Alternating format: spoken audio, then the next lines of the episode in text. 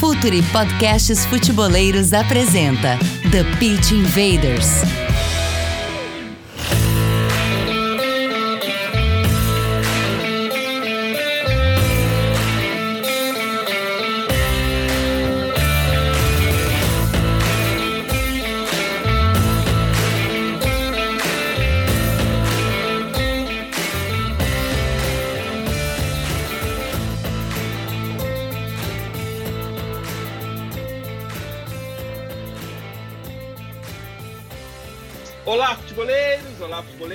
Com a força de OneXBet, a maior casa de apostas do mundo, Futuri Podcasts apresenta The Pitch Invaders, episódio 267. Já uma história falando de maneira profunda e séria sobre o jogo. Meu nome é Eduardo Dias, estamos no ar em mais uma invasão futeboleira.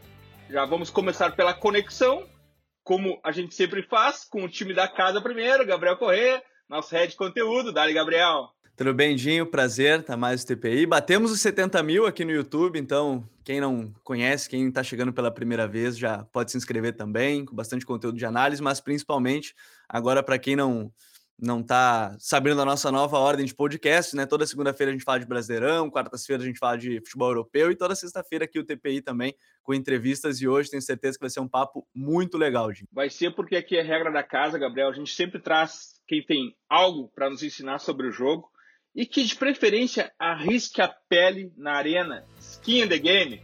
Futeboleiras, futeboleiras. Silvinho, treinador de futebol, tá aqui conosco hoje. Seja bem-vindo ao Futre, seja bem-vindo ao TPI, Silvinho. Bom dia, boa tarde ou boa noite para vocês todos. Gabriel, Eduardo também, um prazer gastar um bom tempo aqui com vocês. Vai ser, tenho certeza que vai ser um, uma boa troca, né? Já digo sempre, ensinar futebol não, mas as trocas são são ótimas e eu tenho certeza que o papo vai ser muito bom. Invaders, vamos invadir o playbook de Silvinho.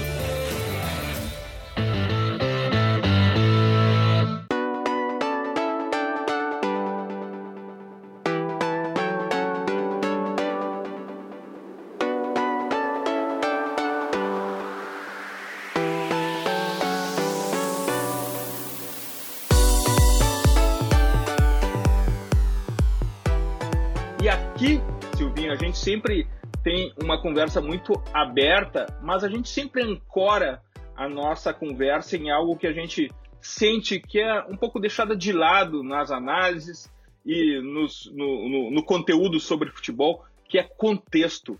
É estabelecer a relação entre o que se faz com o contexto.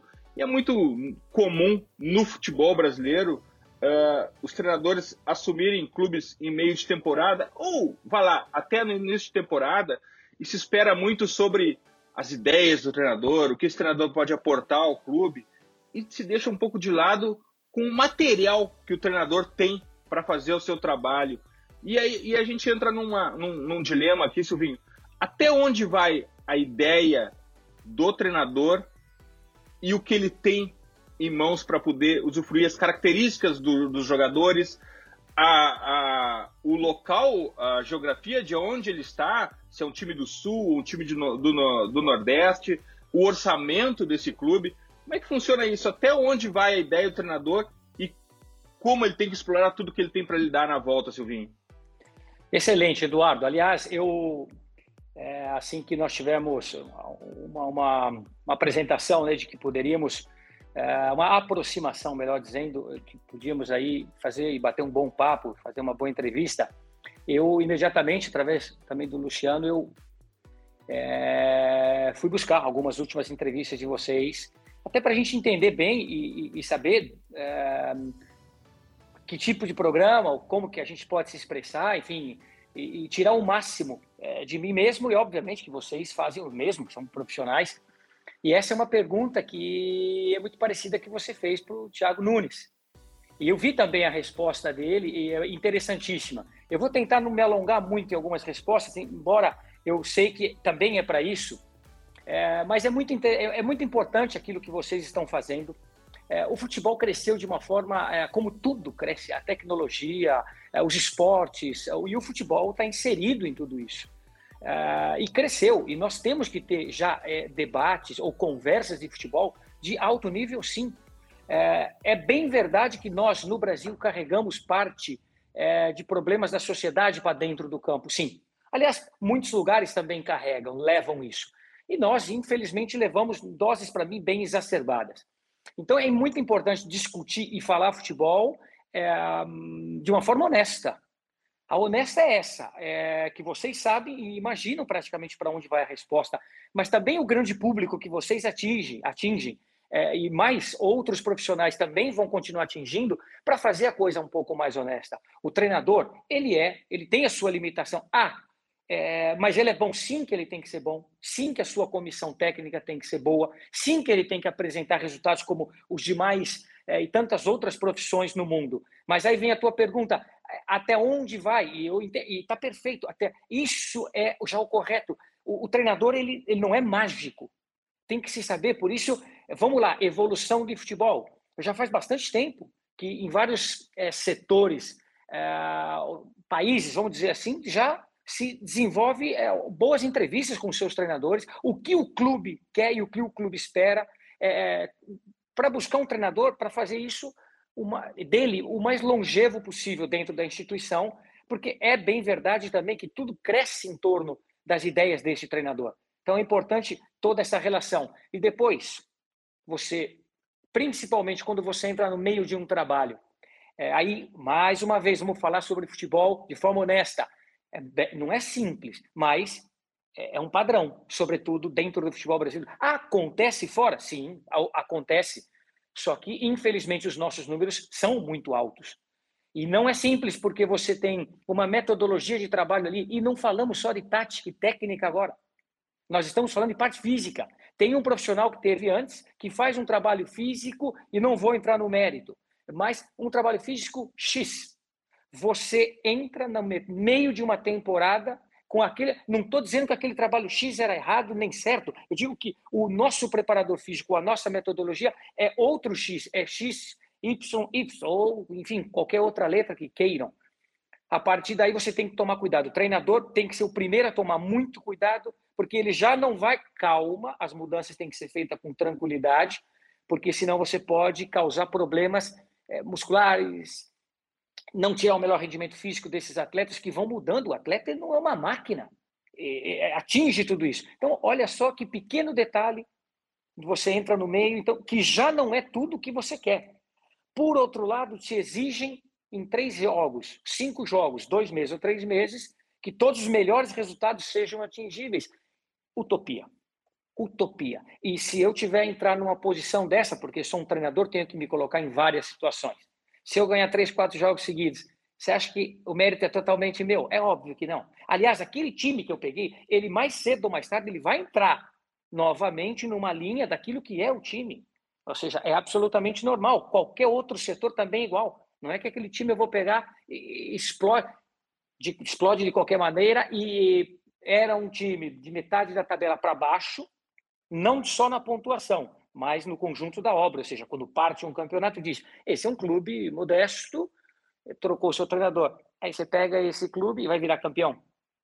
Não é assim, você tem, e, ah, mas precisa se melhorar, claro que precisa, mas há um tempo que tenha que ser feitas as coisas, respeitado etapas, para que ela possa é, seguir. Isso é o que os treinadores, eu lembro do Thiago Nunes, volto a dizer que respondeu para vocês, é, que os treinadores de fora têm vindo e falado bastante sobre isso. É interessantíssimo, eu gosto muito dessas trocas, dessas informações.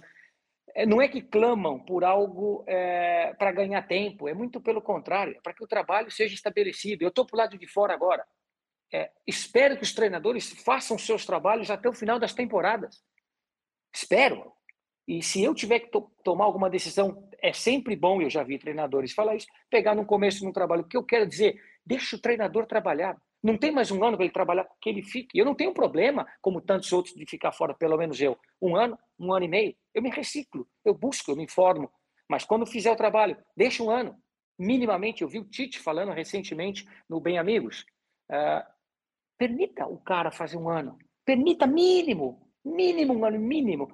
Então, enfim, uh, paro por aqui, porque senão eu vou ficar me alongando, mas eu acredito que tem que ser eh, de uma forma bem honesta essa conversa para que o grande público também entenda tudo isso e, e, e, consiga também é, interagir.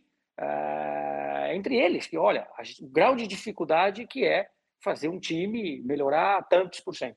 Gabriel, se me, se me, hein, Gabriel, hein, Gabriel, se me permite aqui, só para seguir nessa linha aqui, uh, e, e, eu acho muito importante e pertinente esse ponto que o, que o, que o Silvinho coloca agora, e eu queria, uh, e atropelando o Gabriel, queria colocar uma pergunta que eu acho que, que, que, que, é, que é coerente com uma linha do tempo que a gente possa fazer aqui, até entrar em campo, que está todo mundo ansioso para entrar em campo, falar de futebol dentro de campo com o Silvinho, mas... Uh, essa, essa, essa, essa questão que tu colocaste, Silvinho, também tem muito a ver com a contratação do treinador, de quem se espera que esteja sendo contratado. Silvinho, nessa tua experiência, e eu acredito que esteja sendo sondado uh, ultimamente, conversado com clubes, uh, se conversa de futebol na contratação, quando alguém vai contratar o Silvinho ou outro treinador, se pergunta sobre qual é o modelo de treino, qual é o modelo de jogo, o que ele pode fazer com aquele grupo de jogadores. Futebol é pauta no processo de contratação, Silvinho? Olha, eu, eu sou suspeito nesse caso em dizer, Eduardo, porque, hum, claro, conversei poucas vezes com alguns clubes é, no Brasil. Então, claro, tudo que eu possa falar aqui é, não é a maioria, não é um padrão, provavelmente. Mas eu quero entender que até pelo imediatismo que é o futebol, é, ele fica difícil porque são muitas trocas. Quando você percebe que tem muitas trocas, tem clubes que muitas vezes troca três treinadores na mesma temporada. Então, quer dizer, eu acho difícil, é, por esse imediatismo é, e um calendário apertado, é, você conseguir com tranquilidade. É, aí eu falo, são órgãos acima, os diretores, os presidentes que acabam contratando. Não é simples para eles, com esse imediatismo também, fazerem boas escolhas é, e ter um tempo para entrevistas, para ver qual é o melhor perfil de um treinador ou de outro, o que, que querem para aquele momento. Então, eu não tenho assim grande é, relação com clubes brasileiros, é, mas eu quero ter o entendimento que fica difícil pelo imediatismo. O, o, Silvinho falou da, da questão da pressão e eu lembrei de uma entrevista que a gente fez com o Alex, quando ele não era ainda treinador, Silvinho, e ele comentou também que aí ele usou o exemplo do Diniz na época, isso acho que era 2021 ainda, 2020, que ele falou que o, o Diniz nunca ia aprender a lidar com pressão porque demitiam ele na primeira turbulência, né? E aqui no Brasil a gente sente isso, né? Ah, você ganhou três, você é o melhor técnico do mundo, você perdeu três, você é o pior técnico do mundo. E aí eu queria colocar isso em pauta porque você viveu muita pressão na carreira, porque jogou em clubes de muita pressão, tanto no Corinthians, que você também foi treinador, no próprio Barcelona, Arsenal, enfim, outros clubes, e na seleção brasileira também trabalhou. É, o quanto a pressão externa hoje, talvez por essa questão de ganhar três jogos, perder três jogos, expectativa, realidade de fato, influencia no trabalho de vocês no dia a dia, porque querendo ou não, você sabe que se começa uma semana ruim ou uma sequência ruim, a tendência hoje em dia, infelizmente, é a demissão do treinador o quanto que isso influencia, não sei se em decisão, mas influencia ambiente externo, ambiente dentro de campo, quanto que isso influencia no trabalho de um treinador, antes da gente entrar de fato dentro de campo, Silvinho? Gabriel, eu, eu quero acreditar que é, tem duas vertentes aí. É, primeiro, tem razão quando tu dizes que é, e aí para mim é uma vantagem que atletas de alto nível que passaram por muita pressão e por muitas experiências dentro do campo de futebol têm como treinador mas não basta. Evidentemente, já vi vários, é, várias discussões sobre isso e concordo plenamente. Não basta. Agora, é verdade que você sai, não dá para negar que se sai realmente na frente, como você citou aí. Então, a gente viveu muita pressão. Eu vivi é, entrar no Paquembu com a necessidade de ganhar numa semifinal para ir para a final, e a gente vive aquilo 48 horas antes ou mais. O dia do jogo ele é tenso, o jogo é tenso, os primeiros 10 minutos é tenso. Então, tudo isso faz, é um material excepcional para todos nós. E a gente vai trabalhando e aprende a trabalhar é, debaixo de estresse e tirar grandes performances. Ah, então, trago, isso é uma grande vantagem. Quando eu falo das duas vertentes, primeiro, é, não, para mim, como treinador, não influencia nada. O Corinthians, por exemplo, um time mediático, de pressão por todos os lados, é, a minha decisão ela não influencia, porque eu tenho uma convicção, agora não é só minha, tem quatro da comissão técnica, tem mais três que fazem parte é, de uma comissão técnica também do clube permanente, já somos quase praticamente oito. Um diretor esportivo que trazemos para dentro para tomar nossas decisões também, que está vendo toda uma construção e tudo. Somos nove. Então, dentro dos nove, muitas vezes pode ter ou não consenso. A última decisão é minha, sobretudo dos onze, que eu tenho que colocar em campo. Então, não vai mudar. Eu vou ouvir tudo, todos vão opinar é, e eu vou tomar as decisões. Aí sou eu que tenho que decidir. Agora, a segunda vertente, eu seria mentiroso em dizer que ela não influencia. E vocês também sabem que influencia. Então, quando é plantado para o lado de fora muitas informações, é, que começa a subir temperatura, porque o atleta também vê isso, o torcedor também vê isso, a grande massa, e influencia. Então, quer dizer, quando você quer, pouco a pouco, subir a temperatura e aumentar um pouco, você pode aumentar e você vai atingir grande público, médio público, não importa, e isso vai fazendo é, um, um, um, ambiente é, mais difícil para o atleta, para nós também de comissão técnica. Volto a dizer, então, a decisão não. Então, eu tenho um exemplo aqui. Por algum motivo, descobriu-se é, que num treino fechado, inclusive em pandemia, o Cantígio ia jogar contra o Palmeiras.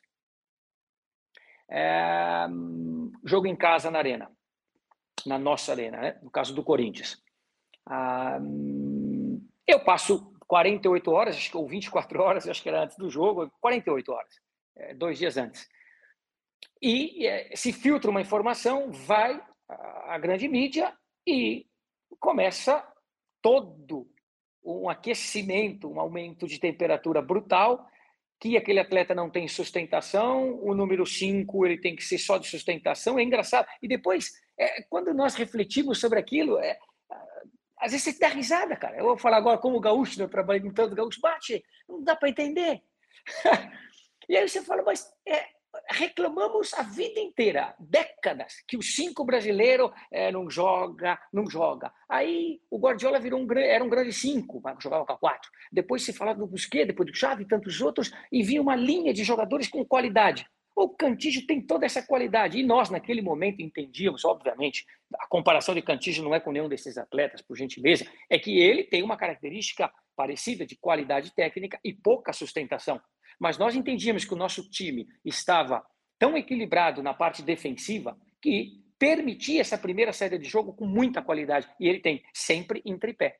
Quando nós chegamos, jogamos com dois, ele mais um, a outra era Camacho, e vimos que realmente na sustentação do time e para todo um equilíbrio era difícil. O Cantinho jogar dois, mais a três, e ele sendo o primeiro num time equilibrado, ótimo. Então ele conseguia.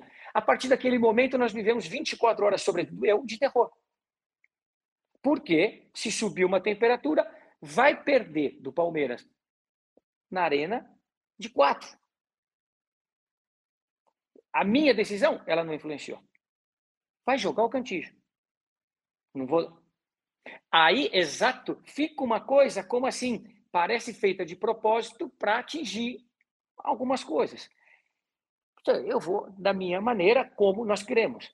É, ganhamos o jogo? Ganhamos mas a partir daí acabou. Ninguém fala que o Cantinho jogou muito e que o time produziu e que realmente era um adversário é, difícil, que fazia tempo que não ganhava, enfim. É, então não muda, mas é o que tu falou, Gabriel. É, ela é, fica um clima, fica um cheiro que você fala. Então é, essa é uma das, das situações que muitas vezes os treinadores é, padecem, porque a minha decisão não muda, mas sim esse clima. Por isso que eu sempre digo esse controle, controle de passar boas informações, passar como elas têm que ser passadas, e a grande massa e todos entenderem é, o que está ocorrendo é, é, excelente, porque isso facilita o dia a dia de trabalho. Nenhum treinador quer colocar um time em campo para perder, isso é uma loucura mas tem que saber o que ele está fazendo e, obviamente, tem que ser o seu respeito. Silvinho, Silvinho vamos, vamos, vamos, entrar, em, campo, campo aqui, aqui, E uma, e uma questão, questão, que tem, que tem é, é, mudado, mudado muito, muito, no, futebol, futebol, pelo menos, pelo aqui, dentro, dentro do futebol, futebol brasileiro, que a gente, nota, nota isso, isso, e, principalmente, principalmente compara comparando, comparando jogos, de hoje com... Vamos lá, vamos lá três, três, anos, anos atrás, três temporadas, temporadas atrás, atrás. É, perde, perde pressiona. pressiona Hoje, Hoje os, os, clubes estão, estão, os times, os times estão, estão reagindo, reagindo melhor, melhor, a, melhor, melhor não, eu acho melhor não é a palavra, a palavra certa, mas reagindo, mas reagindo de forma mais imediata à perda da bola. Perda da bola. Perdeu, pressiona, Perdeu, pressiona imediatamente. imediatamente. Mas eu imagino, mas eu imagino que isso que também, isso também seja, seja um, uma, questão uma questão de difícil, difícil aplicação. aplicação porque, porque, o, treino, treino além, além, de, o treino, treino ser, ser é, do, movimento, do, movimento, também, também é um treino, treino de gatilho, gatilho mental, mental, do jogador entender, do jogador entender que exatamente, que exatamente naquele momento em que o adversário recupera a bola, bola é ali, é ali que, começa que começa o, o, o ataque, a busca, busca, busca da, bola. bola. Como é, como é que, é essa, como é que é, como é que é esse desenvolvimento do Pérez pressiona no treino, não só na questão eh, de movimento, mas também no gatilho mental, o convencimento disso, Vinho. Pois é. Nós tínhamos comentado né, de uma pequena situação de diferentes treinos físicos em mudança e o quanto tempo vai levar ainda para que o treinamento físico de uma nova comissão possa a prevalecer com cuidado para evitar machucar o atleta. E agora, um segundo passo, exatamente para você é sincronizar movimentos é, no futebol, para você exatamente trabalhar a mente do atleta naquilo que é a metodologia e o que você quer.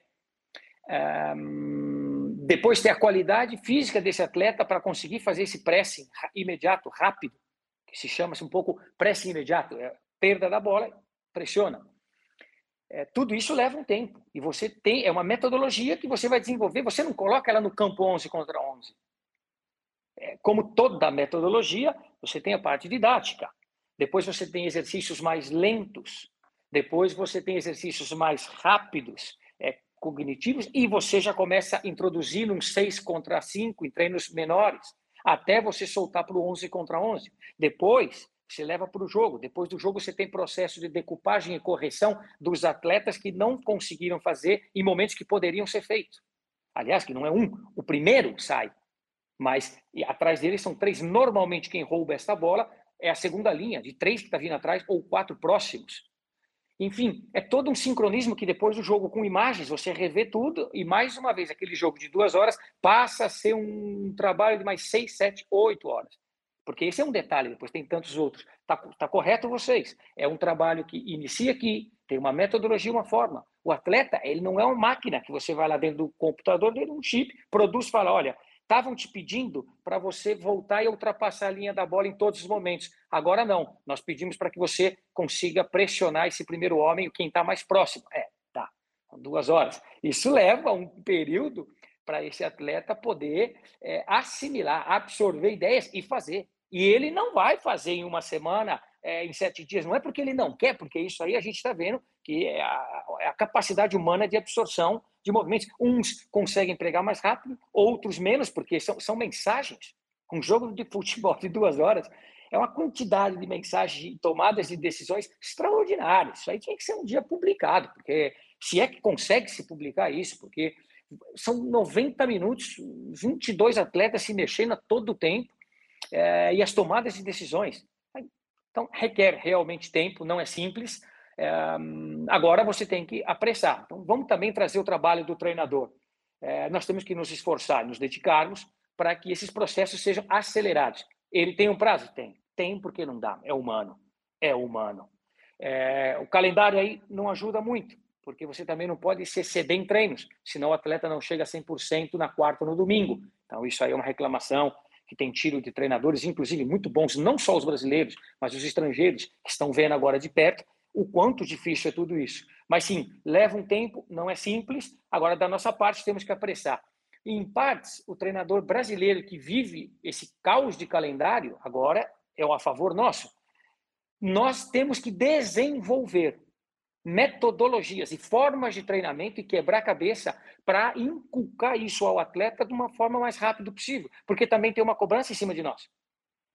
Dentro de um limite, mas nós temos, ou seja, também não é se fechar na comissão e, simplesmente dizer de uma forma ali didática, olha, para que isso ocorra são quatro meses, para que aquilo ocorra são seis meses, para que isso vá bem nove meses. Não, nós também temos que chegar e falar, tá, só que eu preciso disso aqui para um mês. Preparador físico, é, auxiliar, segundo auxiliar, vamos. Nós temos que estudar uma maneira de começar a colocar isso em prática e ter resultados mais rápidos. Sim, respeito o limite, mas nós temos que estudar. Então, nesse caos total, nós acabamos desenvolvendo aquecimentos, pós-treino, algumas coisas específicas. Sempre que faz um treino de posse de bola, tentar colocar também esse conteúdo. E aí você tem, tem uma, uma, uma, uma vasta é, qualidade de treinos que você consegue, pouco a pouco, e é, colocando para que o atleta chegue em algum momento a assimilar com mais rapidez. Agora, Silvinho, estatisticamente a gente sabe, né? Se você não toma um gol, você consegue pontuar. Esse é o primeiro ponto. Mesmo que você não faça o gol, você pelo menos pontuou. E talvez isso ajude nessa questão de convencer os atletas também, que você estava falando, sobre convencer, sobre esse, esse trabalho. E uma coisa que para mim marcou muito e, e chamou muita atenção do seu trabalho no Corinthians agora era a linha defensiva porque era muito difícil fazer gol no Corinthians, era muito difícil chegar na área do Corinthians, isso para mim é, é, muito inegável,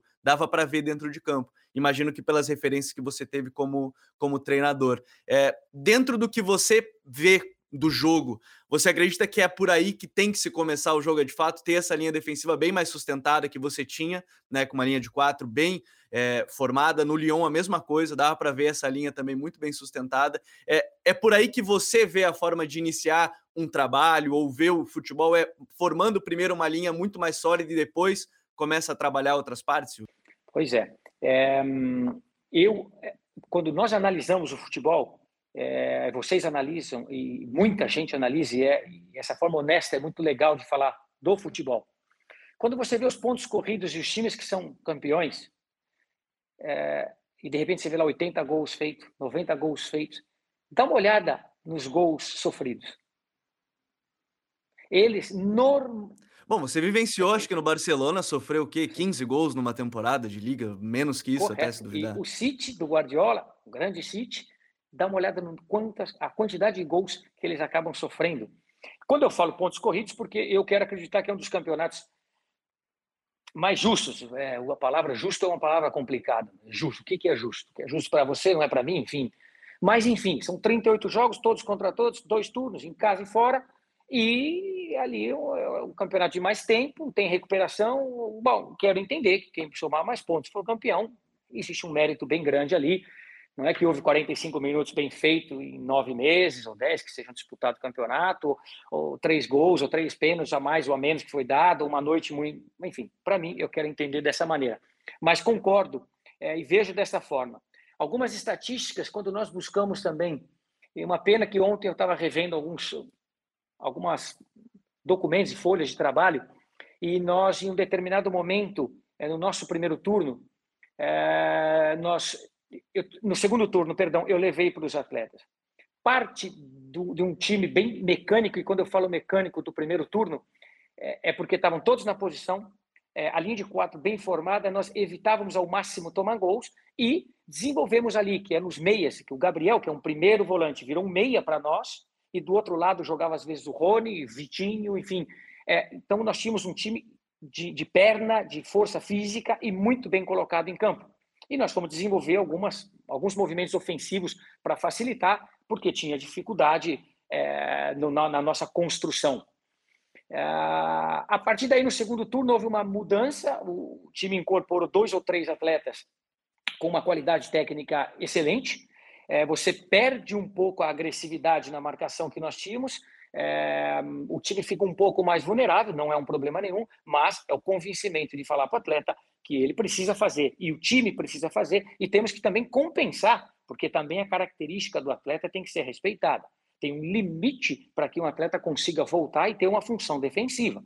Quando o atleta ele não tem essas é, não tem com, com facilidade é, a, a, parte defensiva, porque ele se cansa, ou porque ele não tem é, percepções defensivas apuradas, é um atleta de corte ofensivo, tá, mas a gente vai reduz um pouco a área de atuação dele, mas ele vai ter uma função defensiva. Tudo isso por quê?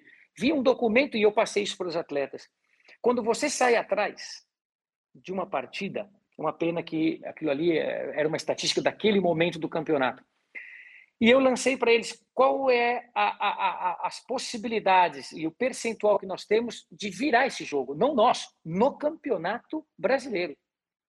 E ela baixava drasticamente se eu não me engano, 12 ou 17% dos jogos do Campeonato Brasileiro, o time que saía atrás conseguia reverter. Então, ou seja, esses são os números que me fascinam e que eu interpreto. Eu falo, oh, oh, aqui tem um problema. Por isso que sim, quando a gente fala de uma linha bem sustentada, de um grande goleiro. E isso que eu digo é treinado, não é um time que não quer jogar futebol, não vamos confundir, vamos, vamos ser honestos. É um time que está, como você disse, e eu concordo contigo. Outros treinadores, no momento, elogiavam é, o nosso time, sempre ali em off, conversas nossas, um ou outro atleta que nós conhecíamos vinha e dizia, pô, cara, lá, lá, lá, lá, lá, mas nós entendíamos que parte daí, porque depois chance de gol você vai ter. Quero entender que um primeiro passo de um time é você organizá-lo. É, estrutura defensiva, claro que sim. Depois você vai desenvolver é, movimentos ofensivos e sem, sem perder a linha. O atleta, ele é, é tudo. Ele é espetacular. Se necessita de grandes treinadores, grandes gestores, grandes comissões técnicas, mais que nunca porque a gestão ela cada vez mais ela é importantíssima, a metodologia de treino, o treinador entender a cara do clube e tudo. Mas o atleta é atleta. Já dizia Arsene Wenger na minha época em 2000 no Arsenal. Espetacular. O atleta, é, ele é, por isso que ele vale. Um atleta vale 100 milhões, 200 milhões, 300. Ninguém compra o atleta porque, olha, esse atleta, mas com aquele treinador. Não, o atleta é tudo. E eu sempre disse isso para os atletas que eu trabalhei. É, eles são as figuras. Um dia eu fui e eles são extraordinários, são eles que depois conseguem dentro de campo alguma coisa. O nosso trabalho é facilitar o trabalho deles. E tudo que se fala de parte defensiva e ofensiva é para facilitar o trabalho dos jogadores. De maneira que, sim, esses números da parte defensiva são importantíssimos para você dar uma, uma, uma, uma estabilidade para o time, é, ganhar confiança e seguir desenvolvendo o trabalho. Fala futeboleiros, tudo bem? Eu espero que vocês estejam gostando do episódio de hoje. Mas antes de seguirmos com esse bate-papo, eu quero fazer um convite para vocês. Se você quiser receber conteúdo exclusivo no site, ter acesso às matérias fechadas, vai lá na aba Club e faça parte do Futuri Club por apenas 12 reais mensais ou até mesmo em planos semestrais com desconto ou até mesmo anuais você ainda vai ter direito a desconto nos cursos do Futre. Então, fique ligado. Além disso, eu quero lembrar para vocês que esse episódio também tem o apoio do Futre Pro, o departamento de análise e mercado do Futre. Seu time gasta menos dinheiro e ganha mais jogos. Para mais informações, mande um e-mail para comercial@futre.com.br.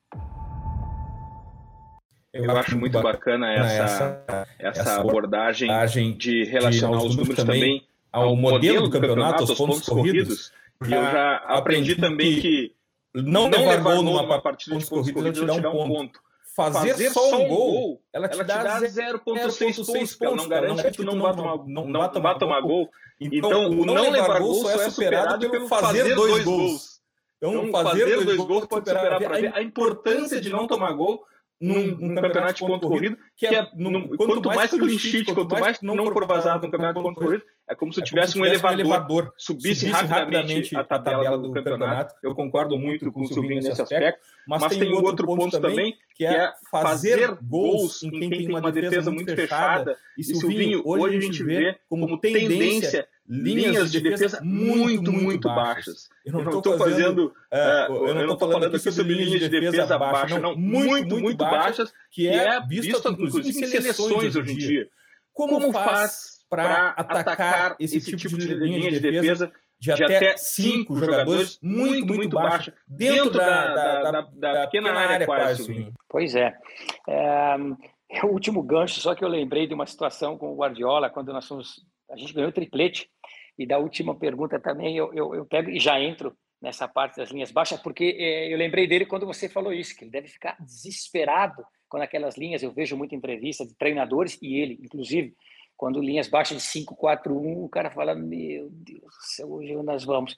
Enfim, e que naquele momento nós tomamos pouquíssimos gols na temporada 2008 e 2009, aliás, a temporada, a melhor temporada de Guardiola, Pep Guardiola, a melhor temporada foi aquela, era o primeiro ano dele no profissional. Ele tinha feito um ano no, no, no time B. É extraordinário, um grande treinador, um grande, com grandes jogadores também, um grande clube. Mas olha que, que, que, situação tremenda, que naquele momento ele cuidava bastante dessa parte defensiva, o press imediato, perde pressão, era tudo isso, só que aquela linha dele, cara, é, é, era extraordinário. Quanto ele cobrava da gente movimentos corretos da parte defensiva. Depois ele dizia assim: se o cara chutar de lá e entrar, eu bato palma. Mas por não por nosso erro. Então, esses são os movimentos defensivos desenvolvidos que eu quero sincronizar e fazê-los. Não abram mão deles. E o cara que joga e o melhor, o que mais cria. Voltamos para ele. Eu acredito que é, o futebol ele, ele, ganhou muito, ele mudou muito. É, sou dos anos 90 e 2000 jogando futebol, parei em 2009, 9, no Manchester, perdão, 2010 no Manchester City. Então eu já estou há 12 anos é, sem atuar e só trabalhando em comissões técnicas desde 2012 também. 2000, parei em 10, 11, 10, 11 eu comecei a trabalhar em comissões técnicas. Então já faz 11 anos também que eu trabalho em comissões técnicas e já três como primeiro treinador. É, o futebol evoluiu muito. É, ele não é, não se joga. É, o VAR é extraordinário também. Agora eu trago o VAR para a situação é, da agressividade é, excessiva que pode gerar uma expulsão. Uh, já um tempo atrás, esse primeiro amarelo é, que começou a se facilitar, é, facilitar não, ele começou a ser mostrado é, com maior rigor e independente do momento do jogo. Por isso que nós ficamos bravos e chateados muitas vezes na beira, quando é um cartão para amarelo com cinco minutos, tem que dar. Tem que dar. Tem que dar. Isso aí ajudou. Não era assim nos anos 90. Talvez vocês são mais jovens. Pô, o cartão amarelo, e eu fiz parte de times tal, que é, todo mundo usava disso. Não, meu, aos primeiros, vai embora. Levanta, pega, marca. Agressividade de jogo, por gentileza, nada de machucar. Mas, agora, isso gerava um pouco é, do jogo mordido. É, é importante a eficácia dos árbitros para um lance mais rigoroso poder dar um cartão amarelo. O que eu quero dizer com isso? E é onde a gente vai chegar. O jogo está mais rápido. A FIFA está exigindo 60% de bola rolada, jogada em campo, já faz um tempo. Infelizmente, muitos jogos a gente ainda não está atingindo, deveríamos atingir. É, aproveito também para dizer, e aí em cima do que nós já conversamos, aquele Corinthians foi a segunda melhor defesa do campeonato. O nosso time era o time que menos falta fazia no campeonato. O time mais disciplinado, que tomou menos cartões amarelos.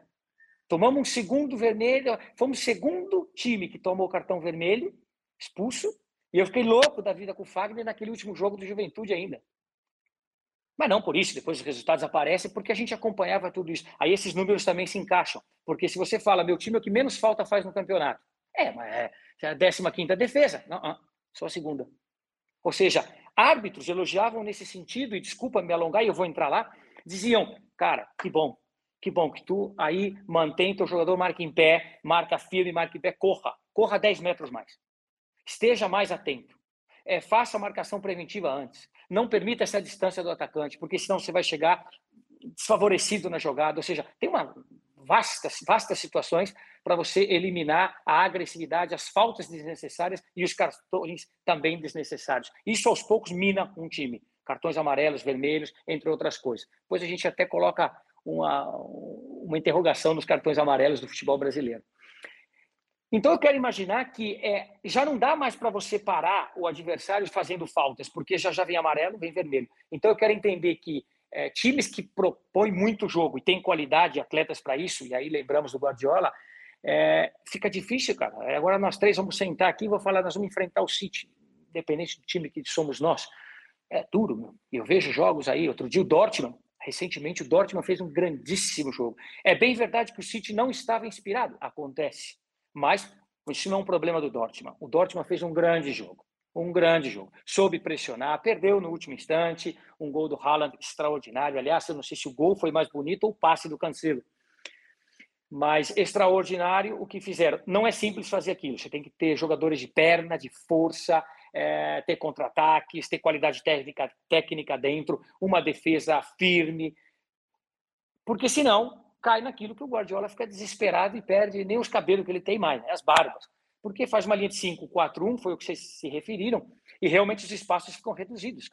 ficam reduzidos. E o time, até a um determinado momento, consegue sair em contra-ataque, porque você ainda tem uma força física, ele é perigoso. Chega um determinado momento do jogo, com 70, 75 minutos, que você nem lá de trás consegue sair, porque já não tem a força física mais para ir para outro lado, nem fazer contra-ataques. E fica um jogo ali a 30 metros. É terrível é, para quem propõe esse jogo.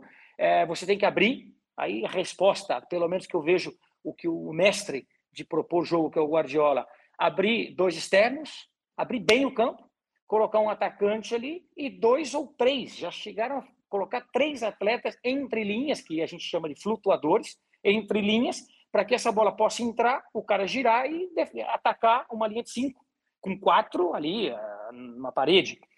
É muito difícil essas bolas entrarem com tanta qualidade técnica que você tenha. Não consigo ver de outra forma. Depois, sim, desespero é você lançar uma bola na área, uma segunda bola rebatida, alguém faz um gol.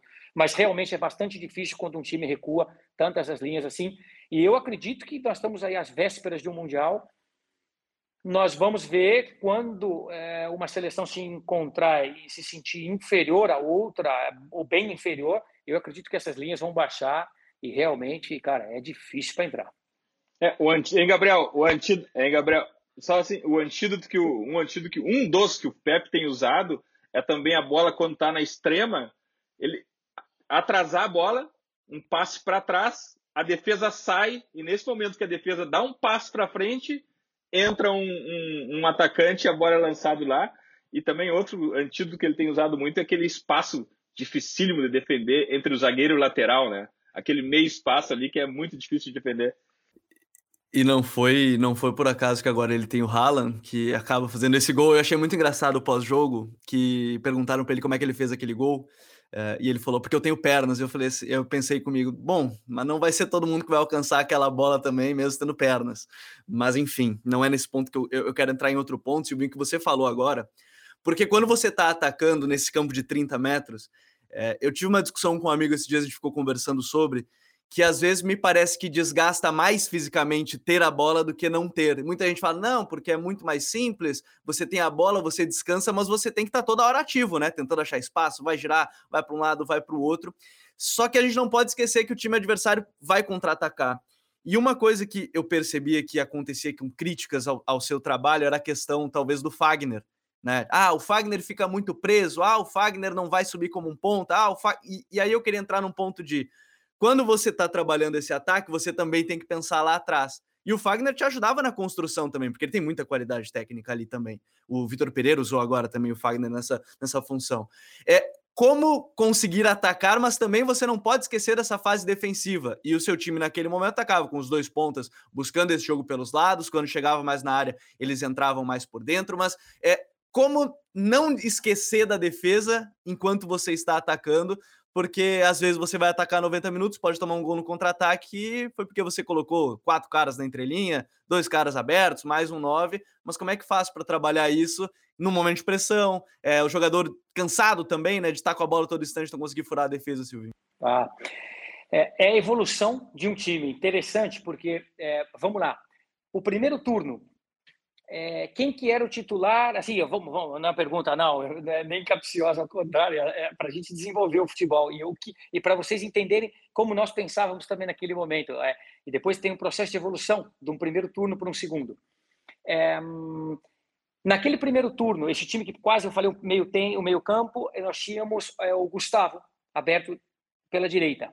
Ele jogou bastante tempo como titular, um primeiro turno praticamente inteiro é, e a característica do Gustavo é do lado direito. Ele não queria, ou tinha dificuldade, não é que não queria. Nós até, o, o destro jogando pelo lado contrário, entrando e podendo ter o gol quando você traz essa bola para dentro. Mas o Gustavo, ele, ele tem uma característica tão forte, tão marcante e, e tão é, positiva é, pelo lado direito, mas ele não é um entre linhas, um flutuador. Ele é um cara que quer aquela bola aberta para poder ganhar do lateral e ele no um contra um é muito forte. Isso é raro quando você tem um atleta com essa capacidade física e técnica específica, digamos também. É raro. É, você tem que aproveitar. Se eu digo para ele vir um pouco para dentro e me dar 30, 40% do corredor ao Fagner, é, eu potencializo um pouco o Fagner, mas eu tiro toda a característica do Gustavo. E é Se você pegar os gols que nós fazíamos, e nós aquilo era treinado porque nós, nós tínhamos algumas limitações em construção devido a, a, a, ao, ao, cenário que nós tínhamos. É, a expectativa era uma, mas a realidade era outra. Nós tínhamos um time que, quando partimos, na primeira rodada do Campeonato Brasileiro, é, tinha aí um rumor perigoso de que um time, ah, esse time pode cair. Então, quer dizer, nós fomos é, equilibrando esse time, fazendo, é, sincronizando movimentos, fazendo esse time crescendo e potencializando os atletas. Volto a dizer, nós temos que potencializar os atletas. Então, nós entendíamos isso. O segundo turno, o segundo turno, se você pega jogos e você vê um pouco mais, os números vão mostrar, ver os jogos, tudo é chato, porque são tantos jogos. Quem que era o ver, nosso... o jogo, ver o jogo é muita coisa. Não, tem jogos, gente que não gosta de, Tem gente que não gosta de ver, né, Silvinho? Aí é. sai comentando, tem gente que não gosta de ver. pois olha lá. O segundo turno, nossa, eu vou passar essa, esse aspas aí. Não, tudo bem, pode passar, pode passar. não, não, eu não quero. Eu não quero. Deixa não, essa frase só para mim. Deixa só é para mim. Isso. Não, não, não é para isso. Exatamente. Eu digo assim, claro, é, ver 18 jogos do segundo turno, claro, isso aí tem na minha cabeça, claro, porque eu estava trabalhando diariamente, então eu sei. É, e também eu entendo vocês, e agora eu vou também tenho que defender. Cara, é, vocês vêm é, 15 jogos por fim de semana, porque faz muitos jogos, de repente, quem está trabalhando. Eu vejo o meu, eu trabalho o meu e eu vi o meu três vezes. Então, quer dizer, eu tenho é, é, condições o suficiente para falar de todas as etapas do jogo com tranquilidade. É, do outro lado, eu tenho que respeitar também. O cara tem um tempo limitado para ver cada jogo. Por mais que você veja também inteiro um ou outro, mas você não consegue ver todos. De maneira que é, nós conseguimos promover um atleta, e quando eu falo nós, é a comissão técnica, que é o Gabriel Pereira, que está no New York City hoje. Um canhoto, um atleta com muita qualidade técnica, física, inclusive, e tenho muita esperança que esse atleta continue crescendo no New York City, já deu seu fruto no Corinthians, foi embora rápido. Isso, de repente, é, um, é uma outra questão do futebol brasileiro que nós poderíamos, em algum momento, levantar, vocês, enfim. Mas ele foi embora com rapidez e está ali. E eu espero que ele cresça, e cresça. Tem feito gols lá, eu tenho acompanhado alguns jogos, eu vejo bastante futebol, é o que eu gosto de fazer. Outro dia fez um gol com a perna direita, extraordinário. O cara me cobra um escanteio, ele está do lado contrário, cobrou para trás, ele, ele driblou para dentro e chutou com a perna direita. Ele não sabe nem andar com a direita, um canhoto. Cachorro fez um golaço, cara. Jogou a bola na forquilha, fiquei muito contente por ele. E ele era uma peça-chave, ele era bem importante no seu time, né? Em fase ofensiva, né? E aí, nós tínhamos com ele, volto, nós tínhamos com ele. Você quer aberto? Você tem. Não o cruzamento com perna direita que o Gustavo te dava, mas ele tinha o cruzamento de perna contrária que também é um cruzamento interessante, o Manres. Eu quando eu faço a comparação, eu não estou comparando atletas, estou colocando característica. Se você tem o Bernardo Silva, que em algum momento jogou dessa maneira, o Manres, eh, também do City, é, enfim, é, é, é uma jogada muito forte, esse cruzamento pé contrário que chamamos. E, além disso, ele também podia ser esse entre linhas, esse meia. Mas aí, quem que se projetava na frente? Fagner. Então, segundo turno nosso, sobretudo partidas em casa, o Fagner cansou de apoiar cansou de apoiar. Então, o Fagner é um atleta como um, ele tem a, a, característica física, técnica e de acabamento do Fagner permite fazer dele um atleta que seja e você queira ele conservador porque você tem um externo fortíssimo de um contra um e ele constrói bem e te dá sustentação. E se você tiver um externo que venha jogar para dentro do campo e você queira usar o Fagner nessa linha inteira, faça-o também. Isso é um atleta é espetacular, ele tem várias características, e nós tiramos dele. Segundo turno, partidas em casa, sobretudo, que nós prevalecíamos, mas o Fagner cansou de apoiar, cansou de cruzar e deu conta. Até porque chegou um momento, né, Silvinho, que quando o Corinthians jogava em casa, os times vinham ainda mais fechados, que é o que a gente citou, né? Jogavam muito recuados, porque é, não sei se eles partiam da premissa que o Corinthians é, atacava menos tradicionalmente fora, mas fechavam-se muito para entregar a bola para o Corinthians, né? Sim, sim, é, é, um processo. E essa aí é engraçada, porque quando a gente fala assim, e estamos conversando, diz assim, o adversário, ele, ele marca abaixo, ele abdica da bola, perdão. E isso nem sempre é que o outro lado quer, é que o time adversário te impõe. Se eu sou melhor tecnicamente que você, se fisicamente eu tenho algumas valências e também prevaleço, você vai ver pouco a bola. Eu te digo, vamos jogar. Você vai ver pouco, independente do meu treinador. Você vai ver pouco a bola. Por isso que o jogador, é, o jogador é, não toca nele. Não toca nele no sentido, a estrela é ele. Eles são estrelas. Nós temos que potencializar e melhorar a qualidade de trabalho deles e facilitar, ser, um, ser um facilitador de trabalho para eles.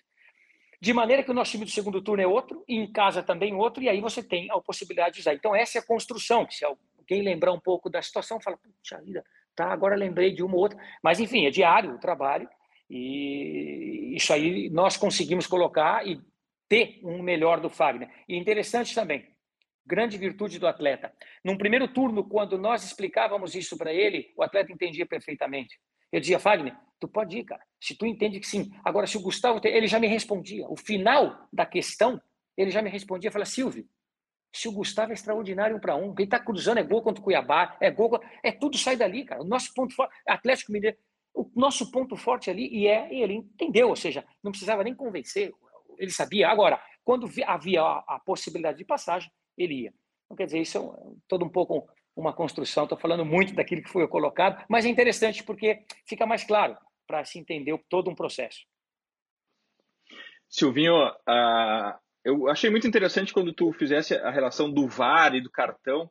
Aqui no, aqui no Futuri a gente tem pouquíssimas regras. Uma das regras é jamais falar em arbitragem, mas eu acho que a gente pode fazer uma conexão aqui entre o VAR e a tática. Tem uma grande inspiração do Pepe Guardiola, Juan Malilo, que fala que o livro de regras é o melhor livro de tática jamais escrito. E agora no VAR, existe uma, uma situação em que os bandeirinhas deixam o lance seguir na dúvida do impedimento. E esse lance ele só vai ser revisado no gol. Se ele não for gol, se ele terminar em falta ou escanteio, aquele lance passou. Então, esse é só um exemplo. O uso da tática pelo VAR é uma coisa que os treinadores ainda precisam aprender ou precisam ter, uh, ter essa visão de usá-la melhor a seu favor. E outro ponto de VAR que eu acho muito importante dos, dos, dos treinadores, dos jogadores entenderem, é aquela revisão do gol, do pós-gol. É muito tempo parado e aquilo ali influencia muito mentalmente o time, tanto na confirmação ou na anulação do gol. Esse, essa novidade do VAR, ela ainda precisa ser melhor usada taticamente e até na preparação mental para encarar isso, Silvinho? Olha, é, eu acredito é, que melhorou demais essa situação com o VAR, é, porque de uma certa forma ele traz, volto a dizer uma palavra muito difícil, traz uma justiça em um determinado lance. É, a justiça por um lado. Sensação de justiça. Sensação de justiça. Então, eu, eu não sei, essa palavra eu volto a dizer, reitero, e a segunda vez, e um pouco prolixo aqui agora, mas é, é justo, é duro, né? O que é justo para ti não é para mim, o que não é para mim é ali, enfim.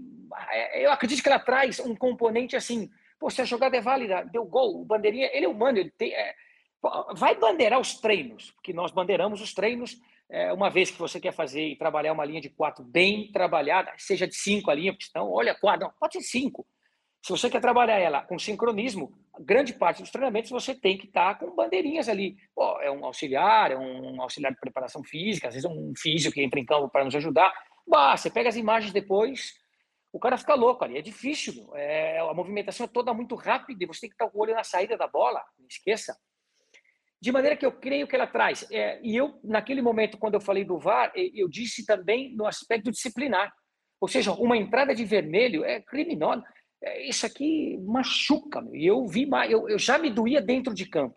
Fora de campo, pô, uma entrada que você, com todo respeito novamente, cara, quem tem muitas horas dentro do campo sabe quando alguém te entra ali, meu, para te machucar, é, foi desleal numa jogada ou quando só passou com uma força excessiva, mas não era para, enfim, a intenção.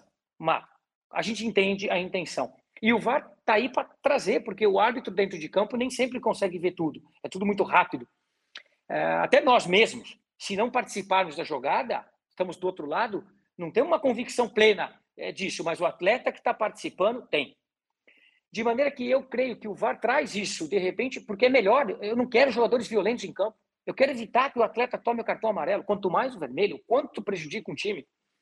De maneira que, nesse aspecto, para mim, traz muitas ajudas. O impedimento é, para mim ela é precisa. A Inglaterra agora tem uma nova forma de analisar.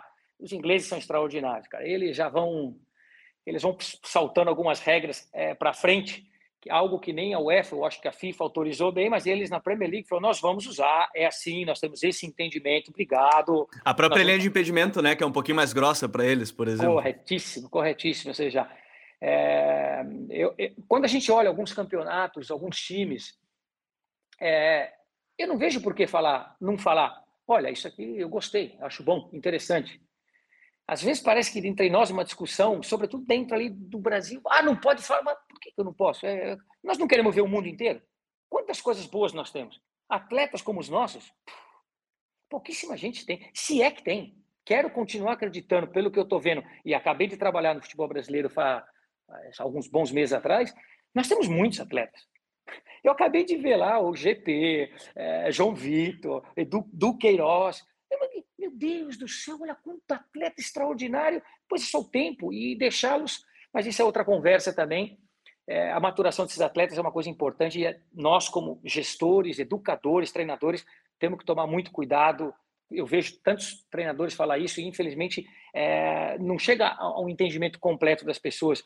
É, pô, ali tem uma carreira, uma vida, meu. você tem que saber a hora de colocar, tirar. Nós poderíamos querer colocar 10 em campo, mas não é assim que funciona. No impedimento, eu acredito também que ajuda bastante. Na parte tática, eu já tenho minhas dúvidas. Sim, eu entendo que cada um fala de uma forma. É, o que a mim me traz e que, tem, que me obriga, como treinador, a, a instruir os meus atletas, é, meus atletas, não, os atletas do qual eu trabalho, eles não são meus, é, instruí-lo que vai até para o atacante e para o defensor. Vai até o fim, já não olhe mais. Esqueça o bandeira. Esqueça o bandeira e não perca um, dois segundos na jogada, porque vai dar gol e tu vai te arrepender, cara. Ou o atacante é, baixar as guardas e cara, vai, mesmo que ele levantou, faz o gol. Então, para mim, ela traz um componente que eu tenho que instruir os meus atletas, inclusive em treinamento já, voltamos àquele, àquela situação. Se eu não fizer repetitivamente e não tiver inculcado na cabeça do atleta, ah, eu quero que ele faça. Ah, vai lá e faz. É, mas tá, o senhor não me dá o estímulo. É, eu tenho que dar o estímulo, eu tenho que avisá-lo, eu tenho que instruí-lo. Então, para mim, nesse aspecto, é, mais do que o tático, eu vejo como é, instrutivo, como um conceito. E ajudá-lo para que vá, e sobretudo a parte defensiva também, vá até o fim, cara. Esqueça o bandeira se ele levantou ou não levantou. Parte tática, de uma outra forma, pode, pode se ajudar. vou até dar uma olhada melhor nisso. O, eu não posso fugir de uma coisa que o Silvinho falou, acho que umas duas, três vezes hoje, e eu acho que ela é bem importante, porque chegou em um momento, Silvinho, que uh, eu falo até pelo. Eu percebo pelos comentários que fazem quando a gente produz alguma análise aqui no, no próprio canal do Futuro, que é em algum momento superdimensionar o trabalho do, do treinador, de que ele faz tudo ele é o cara que é, tem a obrigação, se o trabalho é ruim, é só ele, se o trabalho é bom, é só ele. E o Guardiola, antes do jogo contra o Borussia, que a gente citou agora há pouco, falou que o jogo sempre vai ser dele. Né? Ele fala ah, o big game, né? O grande jogo é dos jogadores. E ele citou em vários outros momentos que o Messi, por exemplo, que você teve a, a, a jogou junto, enfim, e o Guardiola fala que o Messi fez ele melhor treinador. É, qual é a linha tênue do trabalho do treinador? E você citou isso em alguns momentos, da questão do treinador tem que facilitar, mas a linha tênue do que é o treinador e o que é o jogador dentro de campo, porque você, o, acho que o Abel Ferreira citou esses tempos que para ele é 30% do treinador e 70% do, dos atletas, e muita gente em algum momento pode diminuir, talvez, ah, o Guardiola só ganhou as Champions porque ele tinha o Messi, que particularmente para mim é o melhor pós-Pelé, mas é, qual é essa linha tênue do trabalho do treinador e o jogador dentro de campo, seja tomar as decisões, seja pela qualidade técnica dele em si, é, resultar num time vitorioso ou num time que vai conquistar jogos, vai ganhar jogos. Qual é essa linha tênue que talvez de fora assim ela parece muito distante de conseguir se medir e talvez dentro dele também seja muito difícil de medir, Silvinho? Sim. Tu falaste para mim o, o final quando e respeito o Abel, cara, e como não? Tá louco, treinador extraordinário, pessoa extraordinária. Quando você falou a estatística de 70 a 30 é o Abelão, é isso? O Ferreira, o, o Ferreira do, do Palmeiras. Ele ah, falou tá, que para ele era 30% tá. do treinador e 70% dos jogadores. Não muda nada para mim, eu pensei que era o Abelão, obviamente respeito demais também. É, eu não colocaria números, eu, eu não coloco números nesse aspecto quanto. É, eu acredito que depende do atleta. Voltamos ao Guardiola. eu tenho muita convicção, porque, claro, eu estava dentro do grupo no primeiro ano do triplete, mas é, é limitado a visão, porque eu não sei o que ele, na comissão técnica, está organizando e o que ele quer de Messi e como é a gestão de Messi. Mas tenho muita convicção de que quando o Guardiola fala que Messi fez dele um melhor treinador, quero entender que são dois aspectos. Primeiro, o gerenciamento de um cara desse aí. Porque para o Messi você não tem que é, é, falar como ele chuta, para como ele vai. É, você tem que criar um, um, uma função para ele desenvolver. Se ele fazia 30 gols, agora ele tem que fazer 35. Porque ele tem que ser melhor, ele quer ser melhor, e eu quero que ele seja melhor. E eu quero que ele faça 35. Então ele tira o Messi de esterdo, beirada pelo lado direito, que era tudo aquilo que nós tínhamos na era Raica, e ele inventa, de repente, no meio de um campeonato no campo do Real Madrid, um Messi que é um 9 falso. Que é um 9 falso. Com Henri e Eto'o dos lados. E depois ele vai desenvolvendo. Então, eu quero acreditar que o que ele quebrava a cabeça e fazia melhor é, primeiro, o gerenciamento desse atleta. É um atleta diferente. Claro que ele é diferente. Todos nós somos diferentes. Isso, falar, olha, todos nós somos iguais. Isso serve para 12 anos, para 10 anos. Quando você está ali e simplesmente no papel é, de educador, é, que você quer trazer um senso comum para todo mundo e, e, mostrar igualdades ali. Sabe? É, mas depois os contratos são diferentes. Cada um tem um contrato, cada um tem um valor, e depois todos nós temos que sentar na mesa e trabalharmos com o que nós temos. É, qual o problema? É, cada um tem o seu valor e depois o senso comum damos em cima disso, de uma forma bastante natural. Agora, esse cara é diferente? Claro que ele é. é eu sou louco de dizer, não, não, aqui é tudo igual. É, igual em que sentido? Ah, nas regras? Sim. Você passa regras? Sim. Agora, esse cara tem que pensar muito nele para saber como ele vai me definir o jogo. E o time tem que ter esse entendimento. É simples. Cara, o que, que nós temos que fazer para que esse cara faça os 35 e a gente continue não tomando e produzindo o jogo? Então, eu quero entender que esses dois essas duas vertentes fizeram de Guardiola melhor, porque não é simples você achar um espaço para um cara desse continuar produzindo e produzindo mais.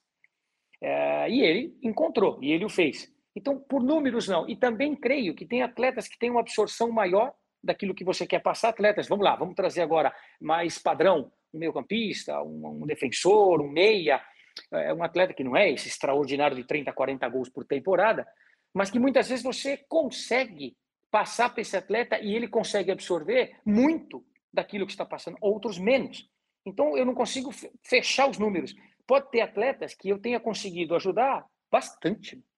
Nem eu sei, ele tem que responder. E pode ter atletas que digam, ah, me ajudou um pouquinho. Importante é ajudar, mas o número eu não cravo. Porque tem um, uma situação de absorção e tem uma outra, que é o do time. É, tem uma situação que muitas vezes é, o time, é, a estrutura não consegue desenvolver melhor um potencial que um determinado atleta tem. A bola nunca chega no um para um com ele, porque o meia não tem qualidade, porque o lateral não é bom construtor e não chega nunca em grandes condições. Então esse atleta não ganha uma jogada. Bom, final das contas, é, não funcionou o atleta lá, o ponta direita nosso não funcionou. Como não funcionou? Não funcionou a estrutura. O meia do lado dele não ajudou, o lateral não conseguiu é, dar sustentação, fazer construção de jogo, ela nunca chegou em grandes momentos.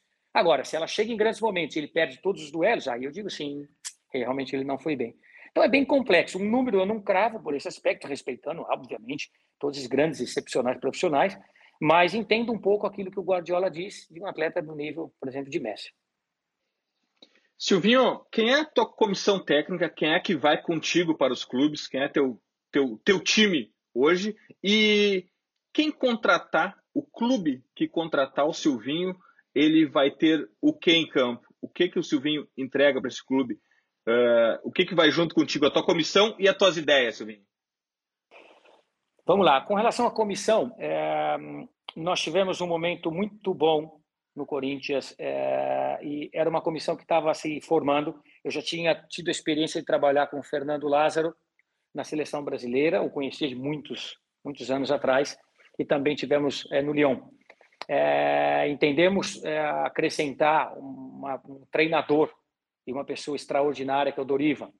Ali encontramos um ex-preparador físico que trabalhei com ele no Cruzeiro, que é o Flávio Oliveira, hoje na Inter de Porto Alegre. Então, cara, a comissão técnica, eu quero dizer ali, naquele momento, é, é, de primeiro escalão éramos nós quatro.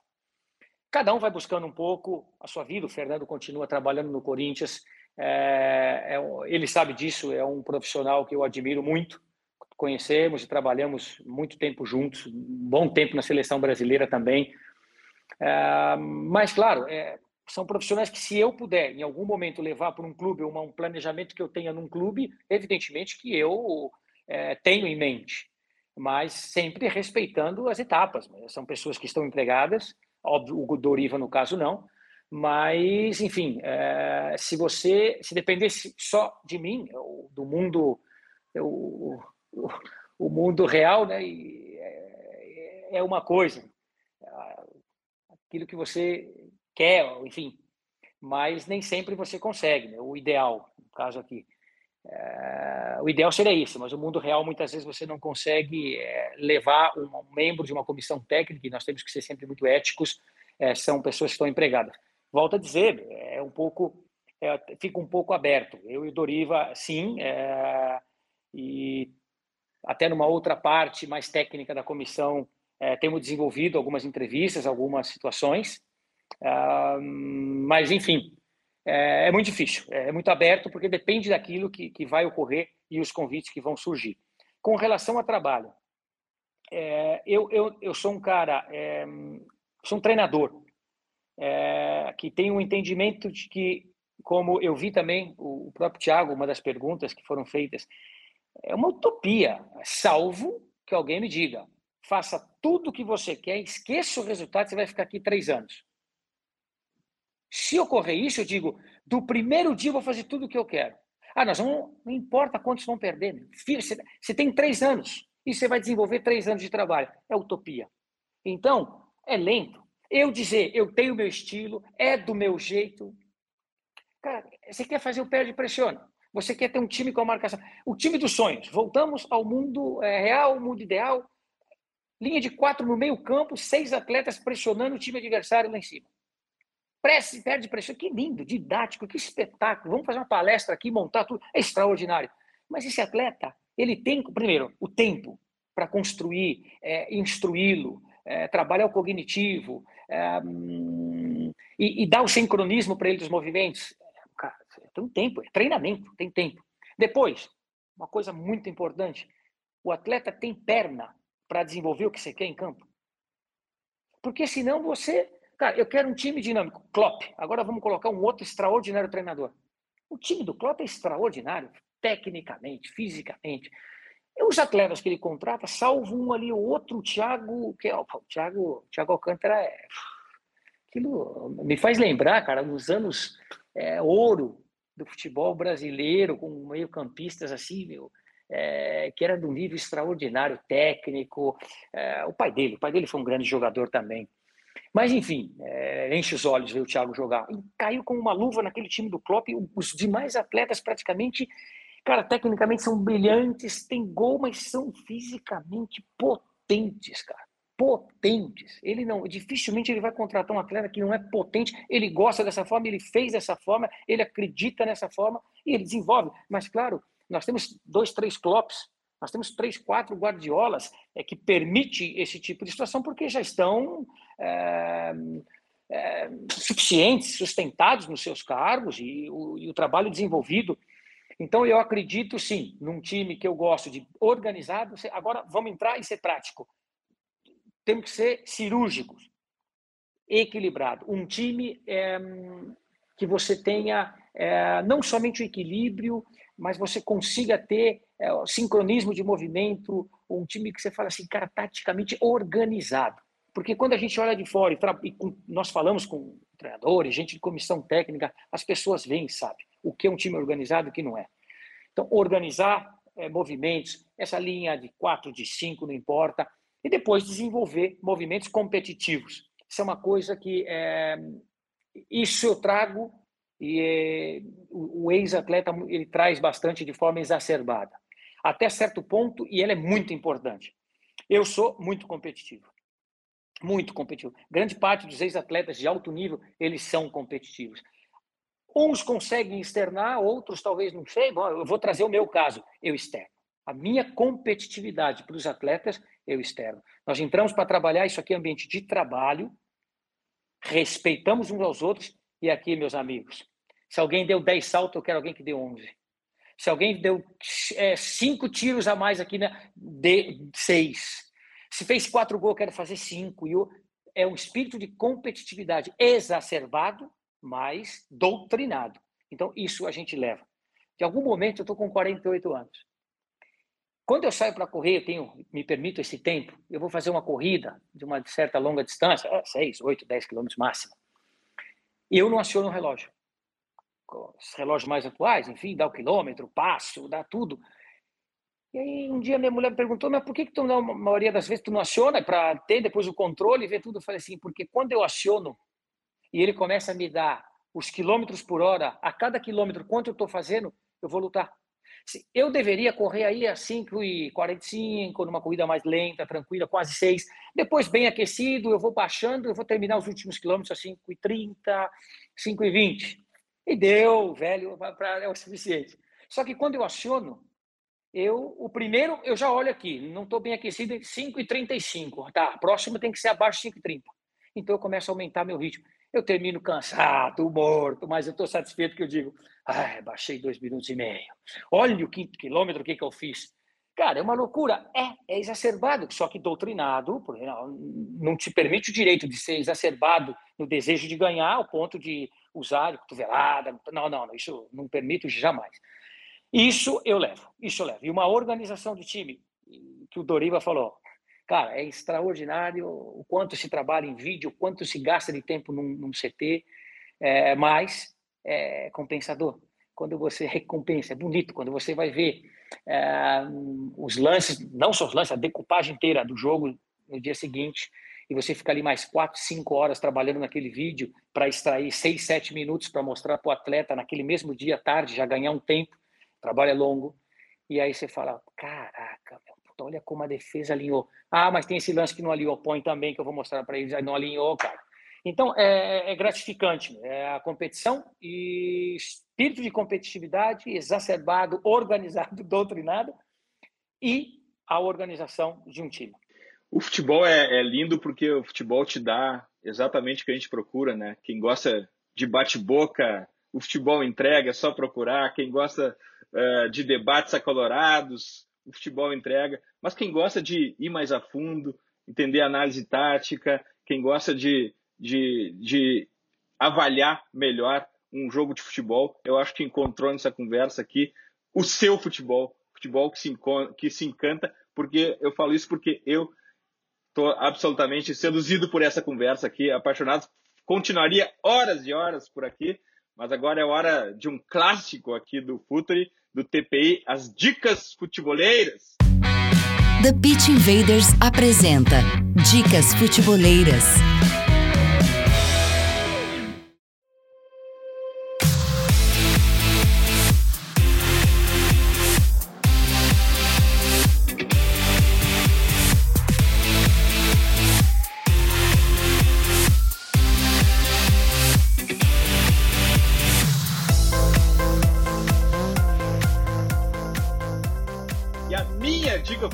Dessa semana é o site playerdevelopmentproject.com, que traz conteúdo voltado para treino de futebol e, como aqui no TPI, também busca inspirações em outros esportes. Uma publicação, uma publicação que eles fizeram sobre o que os treinadores podem aprender com Steve Kerr, do Golden State Warriors, da NBA. O site é todo em inglês, mas isso não é problema para quem não domina a língua, já que hoje tem muito tradutor online disponível gratuitamente. Player Development project.com é a minha dica futeboleira da semana. Lembrando que os links para as dicas estão no post com a descrição do episódio no futuri.com.br. Gabriel, tua dica futeboleira? Uh, primeiro, eu só queria abrir um parênteses antes de falar a dica, porque ela mudou ao longo do episódio, tudo que a gente estava falando, porque quem me conhece um pouco mais sabe que o grande time que eu sempre gostei e sempre saí como referência é um que o Silvinho jogou, acabou jogando, que é esse primeiro Barcelona do Pepe né? 8, 9. E um dos livros que eu mais gostei de ler é um livro que infelizmente não tem a tradução, mas ele na verdade acaba sendo antes do Guardiola Confidencial, também do Guilherme Balaguer, que é Pep Guardiola, Outra Maneira de Ganhar, que curiosamente eu encontrei quando estava num mercadinho no Uruguai, estava lá sendo vendido, jogado no canto, eu falei assim, é esse aqui, vou pegar. Peguei, li, e eu acho muito legal porque conta é, como foi a aposta de um treinador que tinha trabalhado só no Barça B e chega naquele Barcelona, conquista o triplete na primeira temporada. Então, por isso que eu fico muito feliz de conversar. Primeiro com um cara que é, foi um grande jogador e fez parte de um, de um time que me encantou e que, enfim, a gente foi citando algumas coisas daquela temporada e vai lembrando, porque não sei se eu assisti os 40 e poucos jogos daquela temporada, mas assisti praticamente todos. É, então eu quero agradecer antes de tudo o Silvinho também e deixar essa como dica.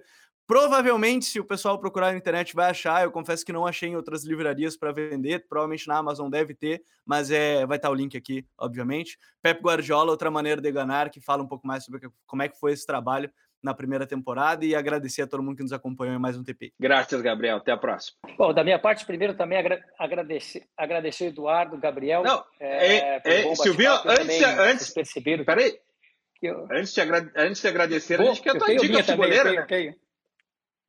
Clay, eu vou, eu tenho, tá, tá anotado, tá anotado. É, não, eu agradecia e, bom, vou fazer como vocês mandam, eu respeito a hierarquia. eu, para fugir um pouco do futebol, é, que eu gosto de outros esportes, bastante também, não como futebol, mas gosto, é, a declaração por, via Twitter, que eu, pelo menos, é, vi é, publicada pelo Rafa Nadal, é, logo depois da, do anúncio do Roger Federer, dizendo que praticamente é o último, é praticamente não é o último torneio de tênis que ele vai disputar. E dois rivais que eu passei minha vida inteira vendo em semifinais e finais de Grand Slam. É, o primeiro era o Roger, né, um pouco mais velho, enfim, vi muitos jogos dele, sou um fã do cara e do Nadal também. E de repente o Nadal é, a gente percebe né, que, que, que tinha alma, na, pelo menos tinha muita vida, muita alma, muito do que é o Nadal é, naquela mensagem. Não é uma mensagem, parece que só elaborada, ou porque realmente era um grande rival, ou de repente são até muito amigos, assim parece, mas é, tinha, tinha coisa da alma naquela mensagem do Rafa Nadal por um, por um dos maiores é, rivais dele. E imagina que loucura, em quatro, cinco horas, cada jogo que eles se encontravam, meu, e definiu muito a vida de cada um deles, títulos importantes eu fico com, com, essa, com essa mensagem do Nadal, que é muito carinhosa, é muito bonita para um rival e para um amigo, que é o Roger Federer. Imagino que tenha sido da alma, é muito bonita. E agradecendo, perdão, agora sim, Eduardo e o Gabriel pela boa entrevista que tivemos, o bom bate-papo. Faltou uma pergunta, Silvinho, que a gente geralmente faz aqui, deixamos escapar, e vamos colocar como easter egg, como um bônus para quem nos acompanha até o final aqui. Tem algum, algo que tu assista em outros esportes e que tu aplique no teu trabalho? Tu consegue transportar algo que tu identifique em outros esportes para o futebol?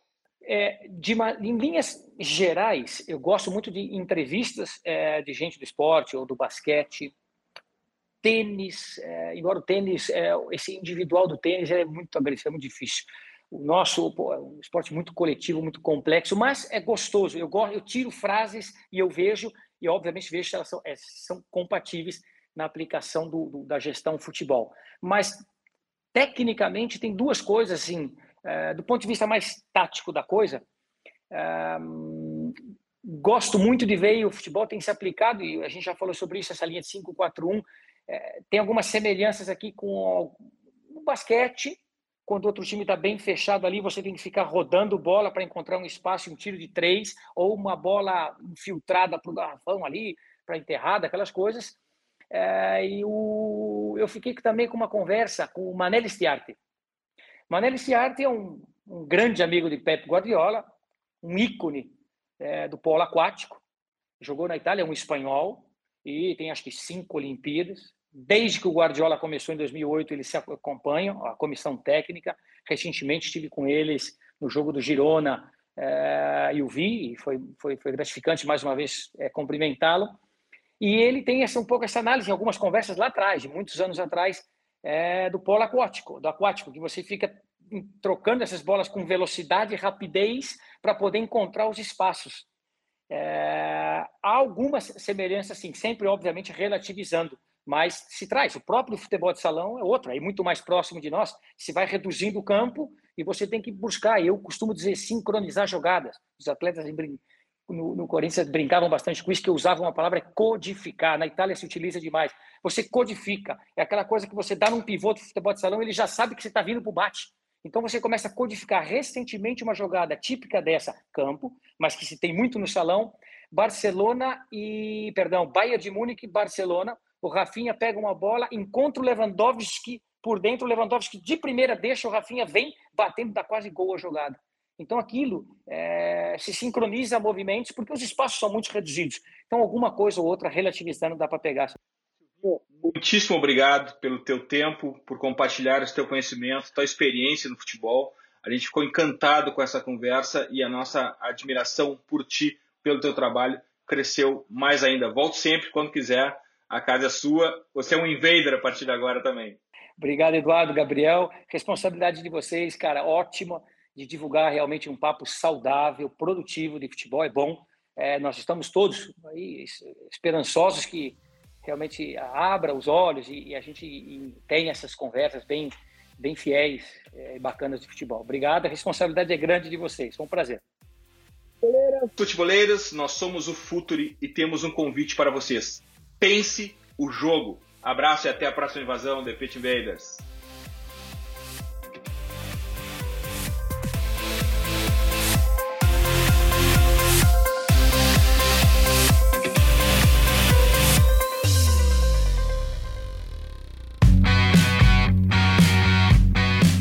Futuri apresentou The Pitch Invaders.